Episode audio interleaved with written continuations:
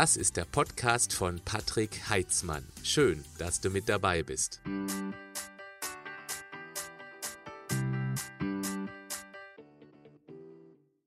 Auf meinem YouTube-Kanal gibt es ein Format, das immer mittwochs gesendet wird, was bei der Community hervorragend ankommt. Es heißt, du fragst, ich antworte.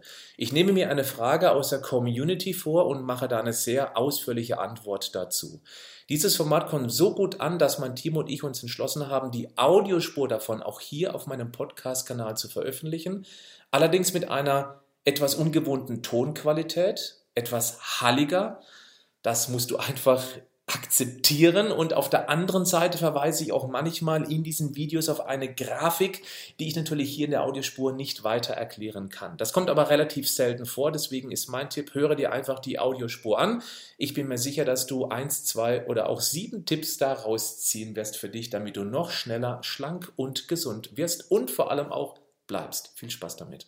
Schön, dass du wieder mit dabei bist zu diesem Video. Ich hoffe, du bist motiviert, es von Anfang bis Ende anzuschauen, denn heute geht es genau um dieses Motivationsthema. Und zwar heute mal aus der biologischen Sicht. Aber auch die Psyche spielt hierbei eine ganz wichtige Rolle. Ich sage nur Erwartungshaltung. Deshalb geh erstmal ohne Erwartungshaltung an dieses Video ran. Dann wirst du am Schluss schon merken, dass es dir was gebracht hat. Da werde ich nachher nochmal drauf eingehen, auf das Thema Erwartungen. Mich hat eine Frage erreicht per Instagram von Mike und er schreibt mir, mir fehlt es ganz oft an innerem Antrieb. Dann ziehe ich mir Serien von Netflix rein, lenke mich ab und fühle mich danach noch schlechter. Hast du einen Tipp für mich? Ich möchte heute über das Chefmotivationshormon sprechen und das ist letztendlich unser Dopamin. Dazu habe ich hier etwas an meine Tafel gezeichnet und ab hier ist die Problematik für dich, wenn du das als Podcast hörst, dass du natürlich hier Schwierigkeiten haben wirst, das Ganze zu verfolgen. Da bitte ich dich herzlichst um Entschuldigung. Eine Grafik lässt sich eben nur sehr umständlich tatsächlich dann erklären. Dann würde ich dich bitten, das trotzdem anzuhören, vielleicht versuchen mitzukommen und eben dann im Notfall tatsächlich dann das YouTube-Video anzuschauen. Also, dann stelle ich mich mal an die Tafel, muss hier noch was einstellen und dann legen wir los. Also, das Dopamin, da möchte ich erstmal erklären, wie das im Organismus entsteht. Um Dopamin zu basteln, brauchen wir ein ganz bestimmtes Eiweißbausteinchen, das nennt sich Tyrosin. Das ist eine sogenannte nicht essentielle Aminosäure. Die kann im Körper hergestellt werden durch Phenylalanin. Und dieses Phenylalanin ist eben wiederum eine äh, äh, Aminosäure, die wir unbedingt essen müssen. Das heißt, zu wenig regelmäßiges Eiweiß, dann haben wir schon mal keine Grundlage für unser Dopamin.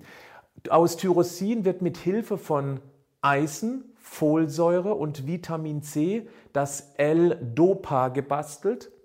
Und dann wird es weiter umgewandelt über Vitamin B6 und Magnesium zu Dopamin.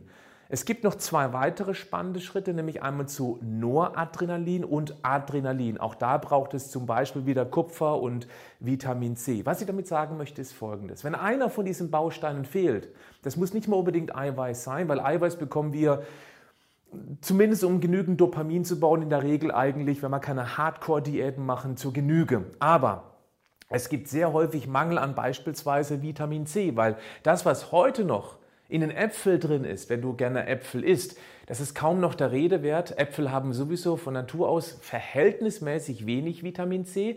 Und wenn sie da noch eins, zwei Jahre in einem Tiefkühllager, einem Kühllager gelagert werden, dann haben sie kaum noch Vitamin C. Das ist nur ein Beispiel, um zu zeigen, dass es eben auch wichtig ist, dass unsere Nahrung, die wir heute essen, nicht mehr die Qualität hat wie unser Ötzi früher, der so einen Apfel oder auch Beeren frisch vom Baum, frisch vom Busch gepflückt hat.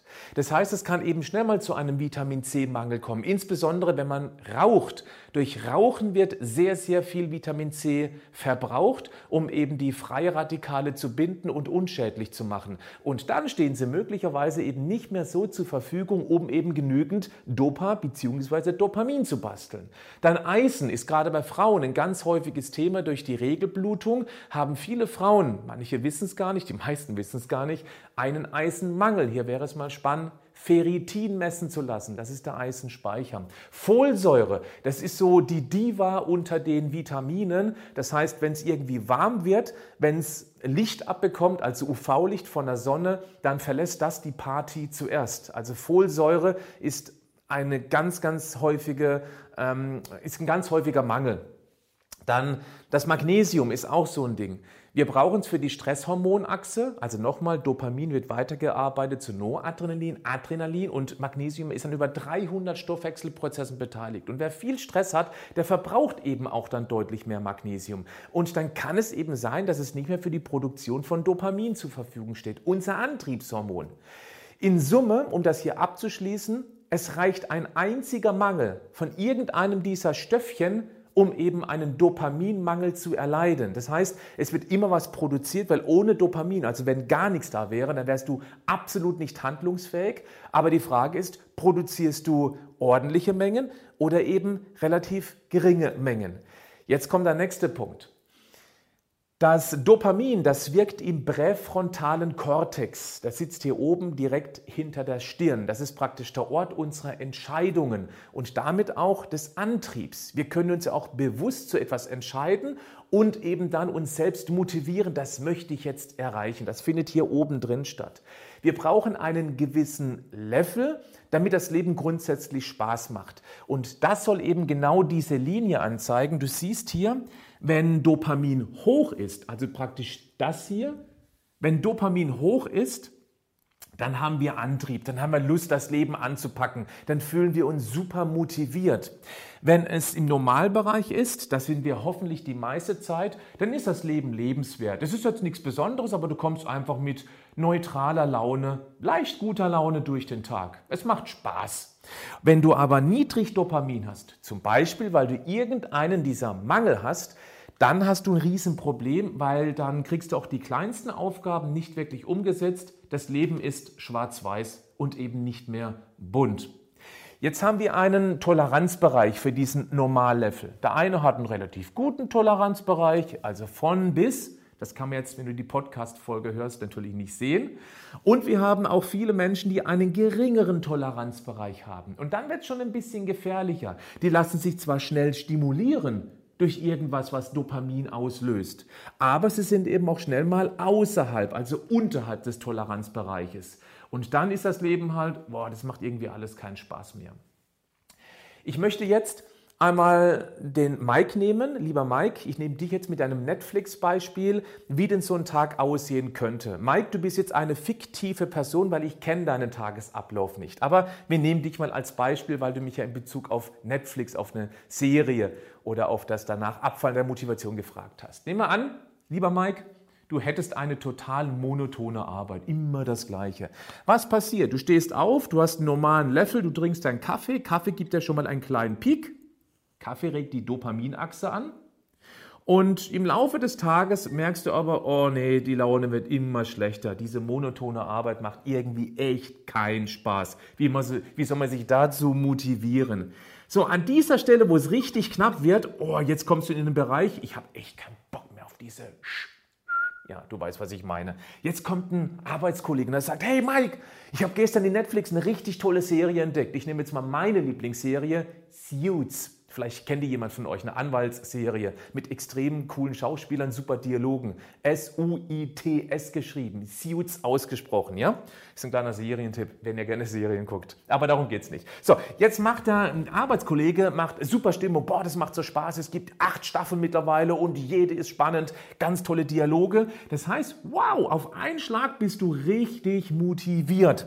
Und dann geht der Tag auch tatsächlich ziemlich gut weiter, weil du freust dich nämlich jetzt, abends nach Hause zu kommen und dann eben Netflix, die Serie anzugucken. Du kommst abends nach Hause und du sagst, ach komm, bin gut drauf, ich brauche kein Abendessen, ich habe noch einen Topf Ben Cherry, das ist mein Lieblingseis, äh, habe ich noch zu Hause. Ich lasse Abendessen ausfallen und klopp mir das Eis rein.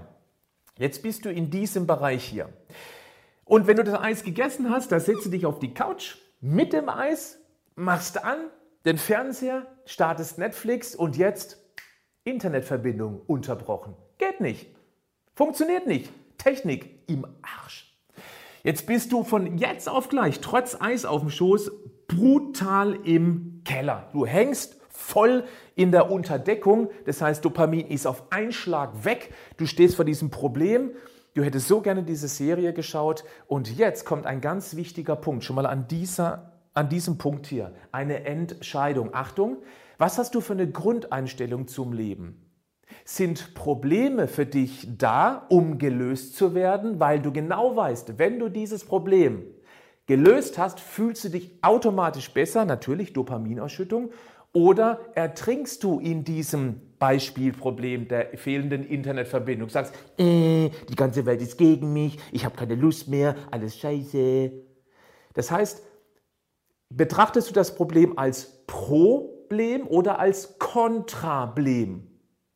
Das ist eine ganz wichtige Frage und das ist eine innere Entscheidung. Ich zum Beispiel, ich mag ganz gerne Probleme, wenn sie mich nicht ertrinken lassen, das ist auch klar. Aber jedes Problem, da weiß ich, wenn ich das gelöst habe, dann fühle ich mich richtig gut danach und ich bin ein Stück schlau in einem bestimmten Bereich geworden. So, der Mike, der ist ein kleiner Technikfuchs. Der geht an seinen Router und macht das Ding komplett aus, vom Strom weg, macht wieder an und der ist ein bisschen am Basteln, ist noch schlecht drauf, aber plötzlich, zack, geht es. Das heißt, jetzt kann er seine Serie gucken und hat zeitgleich noch ein Problem gelöst. Er war von ganz unten mit Dopamin wieder überflutet, ist er hier oben und er guckt eine Serie, zwei Serien, drei Serien. Dann guckt er auf die Uhr, du lieber Himmel, es ist ja schon zwölf. Ich muss morgen um sechs Uhr wieder aufstehen. Das heißt, er geht ins Bett, und schläft. In der Nacht geht der Level wieder auf normales Maß zurück, der Dopaminlevel, um den nächsten Tag wieder genau an dieser Stelle zu beginnen. Es kann sein, dass der Tag wieder ähnlich verläuft, aber er ist vielleicht grundsätzlich jetzt schon mehr motiviert, weil er weiß, abends gibt's wieder Netflix und diesmal vielleicht kein Eis. Das bedeutet aber auch, dass jetzt der Ausstoß, Achtung, ich bin jetzt am nächsten Tag, vielleicht nehme ich dazu eine andere Farbe. Gebt mir einen kurzen Moment, zack, am nächsten Tag Jetzt schüttet es nicht mehr ganz so viel Dopamin aus. Vorhin waren wir hier oben, jetzt ist es vielleicht nur noch hier, weil er weiß jetzt die Charaktere, kann sie einschätzen, weiß ungefähr, was in den nächsten Serien auf ihn zukommt. Und damit stumpft unser Dopaminsystem von Mal zu Mal immer mehr ab, bis irgendwann die Serie hier unten im Normalbereich läuft. Ja, du freust dich drauf, aber du hast jetzt kein Synapsenfasching mehr. Also die Glückshormone machen jetzt mal keine Polonaise durch den grauen Matsch da oben wenn du eben dann vielleicht von einem anderen Arbeitskollegen hörst, hey, ich gucke gerade Suits an, total klasse, kennst du schon? Ja, ja, ist gut. Jetzt ist hier der ganz entscheidende Punkt. Unser Dopaminsystem braucht also nicht nur eine Physiologie, das heißt, dass überhaupt gebastelt werden kann, sondern es stumpft auch gerne bei der immer gleichen, auch am Anfang extrem tollen Tätigkeit langsam immer mehr ab. Und das kann eine gewisse Herausforderung werden, denn die Frage ist, wie willst du da wieder rauskommen? Denn wenn du jetzt, lieber Mike, von jetzt auf gleich aufhören würdest mit dieser Serie, weil du das erkannt hast und merkst, es tut dir nicht gut, weil du immer ziemlich spät ins Bett kommst, dann wirst du definitiv wieder hier unten starten. Und du wirst abends, wo normalerweise die Serie losgeht, das war jetzt an diesem Punkt, wirst du eher in diesen Bereich reinrutschen. Hier ist es wichtig, dass du etwas findest, was dich wieder motiviert, aber nicht übermotiviert, sodass es eben auch langfristig umsetzbar ist. Einer der wichtigsten Punkte, und jetzt komme ich auf das, was ich am Eingang hier zu diesem YouTube-Video, zum Podcast meinte, was ist die Erwartungshaltung? Denn wenn man eine gewisse Erwartungshaltung an ein Ereignis hat und das dann nicht erfüllt wird, dann rauscht Dopamin in den Keller. Das erlebe ich immer wieder, dass Menschen, die eine gewisse Erwartung an die Mitmenschen haben, oder eben an eine Serie beispielsweise, wenn das dann nicht der eigenen Erwartung entspricht, dann wird Dopamin im Keller landen. Und das ist gefährlich, weil dann fehlt einem immer mehr der Antrieb, weil ich immer mit irgendwelchen Erwartungshaltungen rangehe. Da kann ich sagen, das ist einer meiner Tricks, warum ich grundsätzlich fast immer gut gelaunt bin. Ich bewege mich sauber in diesem Bereich hier, weil ich unter anderem keine Erwartungshaltung habe. An nichts. Auch nicht, wie dieses Video geliked wird von euch, wie viele Abonnenten ich habe. Ich freue mich natürlich, wenn das wächst. Ich freue mich über jeden Daumen nach oben. Aber ich habe keine Erwartung an euch, an dich. Das habe ich nicht. Ich freue mich dann einfach nur. Und wenn es halt eben nicht so ist, ja, ich habe schon viele Videos produziert, wo ich, wo ich dachte, hm, ja, das wird ganz gut konvertieren. Nö, unter 10.000 Aufrufe für ziemlich viel Vorarbeit. Aber ich hatte nicht die Erwartung daran, deswegen ist es mir relativ gleich. Ich bin froh, wenn ich euch, jeden Einzelnen, mit irgendwas helfen kann. Da muss ich auch nicht super viele Menschen erwischen. Also, wichtig ist, wenn du das mitnehmen magst, Versuche mal, deine Erwartungshaltung gegenüber dem Leben einen Ticken runterzuschrauben. Du wirst merken, dann wird sich das Dopamin gleichmäßiger verteilen. Jetzt ist es ein bisschen bunt geworden hier. Ich möchte auch ganz kurz noch das Thema Depression ansprechen. Denn wer eine Depression hat, der hat generell eher niedrigere Grundwerte. Ich versuche jetzt mal, das hier rauszumachen, damit ich das noch mal ein bisschen erklären kann. So, gib mir einen ganz kurzen Moment.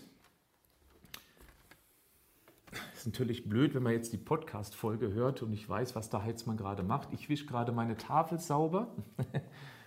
Gut. Also, wenn man wenn man unter einer Depression leidet, dann hat man ganz häufig ein Hormonproblem. Zum einen ist es Serotonin, weil das nicht ausreichend gebastelt wird. Serotonin, das habe ich im letzten Du fragst, ich antworte Video ausführlich erklärt. Das ist wie ein Abstandhalter von einer Problemmauer. Je mehr wir haben, je besser die Rezeptoren funktionieren, desto mehr Abstand schaffe ich zum Problem und desto mehr kann ich überblicken, wo ich einen Ausweg an dieser Mauer vorbei finde. Dopamin ist ebenfalls unheimlich wichtig und Depression stehen immer damit in Verbindung, nicht immer, aber fast immer in Verbindung mit ziemlich niedrigen Basalwerten, also Normalwerten an Dopamin. Und dann ist es eben schnell mal, dass ich in diesen Bereich reinrutsche, wo das Leben überhaupt keinen Spaß mehr macht. Und dann wieder nach da oben zu kommen, das ist dann ein ziemlicher Aufwand.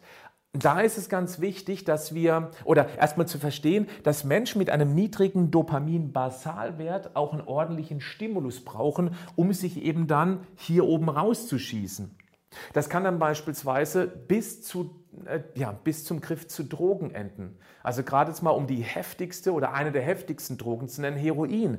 Heroin schüttet Maximaldosen an Dopamin aus. Das heißt, dann schießt Dopamin nicht nur hier oben raus, das ist, das ist oben an der Decke.